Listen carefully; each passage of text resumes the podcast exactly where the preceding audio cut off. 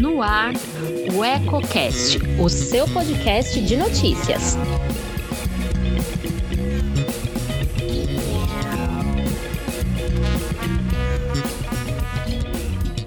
Olá, eu sou Elton Laude e começa agora mais um Politicando, que toda semana traz alguns pontos e contrapontos do meio político. Quer saber o que está dando que falar nos bastidores? Fique comigo. Antes de começar, clique aqui embaixo e inscreva-se. Isso ajuda muito a fortalecer nosso canal e nos motiva cada vez mais a produzir conteúdo relevante, sempre com seriedade e profissionalismo. Sem muitas novidades vindas do Legislativo Lençoense, o programa desta semana põe na pauta a política nacional e os acontecimentos que precedem um dos momentos de maior tensão da história recente do país. As manifestações marcadas para a próxima terça-feira e colocam em segundo plano o centésimo nonagésimo nono aniversário da independência do Brasil e contribuem para potencializar o clima de instabilidade nacional. Desde o fim dos tempos sombrios da ditadura militar, do golpe que destituiu o então presidente João Goulart em 1964, a saída de João Figueiredo, último dos cinco militares do poder, em 85, o Brasil nunca experimentou um momento tão conturbado quanto o atual, em diversos aspectos, mas principalmente em relação aos princípios que regem a democracia, reconquistada a duras penas, ao custo de muitas vidas.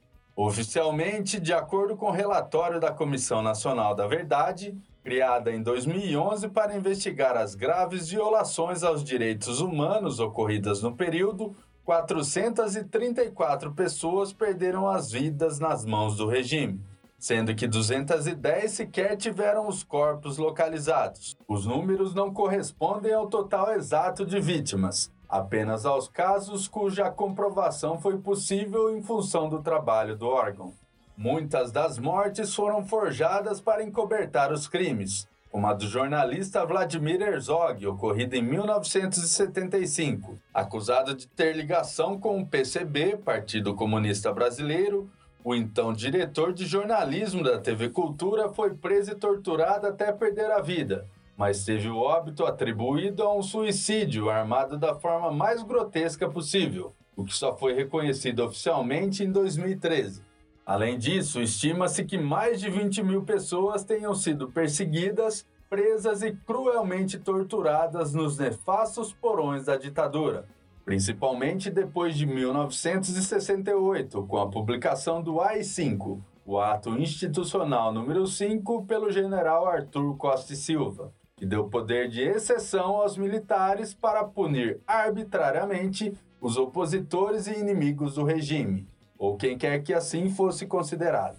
Isso sem falar da censura, outro instrumento repugnante adotado no período como forma de repressão política e ideológica, sobretudo a veículos de comunicação e artistas impedidos de manifestar o livre pensamento. Em Lençóis Paulista, inclusive, o então vereador Valdemar Geraldo da Mota, ao lado de outros cidadãos, chegou a ser preso em 1964 pelo simples fato de possuir livros de doutrina marxista.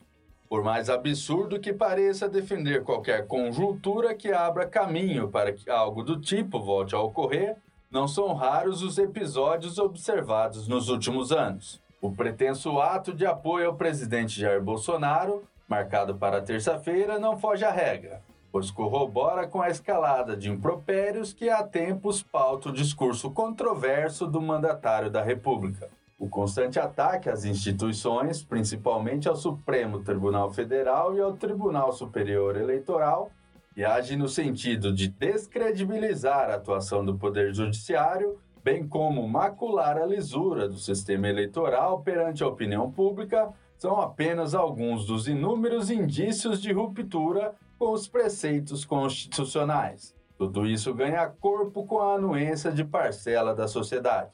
Embora se esforce para transmitir uma imagem de líder inabalável, Bolsonaro está acuado por uma série de investigações contra si próprio e aliados, inclusive seus filhos, pressionado por revelações cada vez mais comprometedoras no âmbito da CPI da Covid-19 e estremecido pela queda de aprovação de seu governo, destacada em inúmeras pesquisas nos últimos meses. Vendo o aumento da popularidade de seus possíveis adversários na corrida eleitoral do ano que vem ameaçar sua permanência no poder, o presidente flerta com o golpe e busca, com o recrutamento de uma imensa rede incumbida de disseminar mentiras e desinformação, conquistar o apoio para uma possível investida contra a democracia.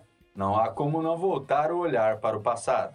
Em 19 de março de 1964, exatos 12 dias antes do golpe que instaurou a ditadura militar, milhares de cidadãos da ala mais conservadora da sociedade, a maioria ligada a movimentos religiosos, iam às ruas para a Marcha da Família com Deus e pela Liberdade.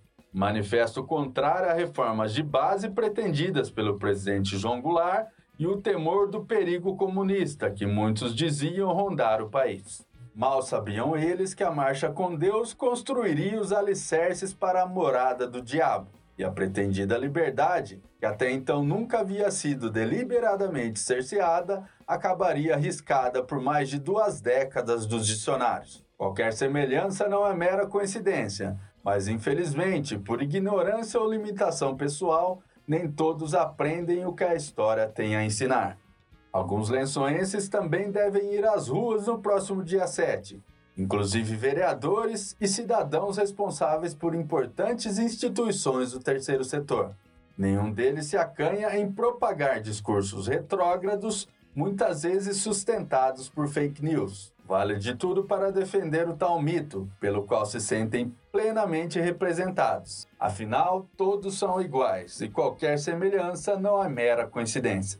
Por hoje eu fico por aqui. Continue ligado em nossas plataformas digitais e antes de sair, deixe seu like, comente o que achou e compartilhe com os amigos. Ainda não é inscrito em nosso canal? Clique aqui embaixo e também não se esqueça de ativar as notificações para ser informado sobre novas publicações. Até a próxima. Um abraço.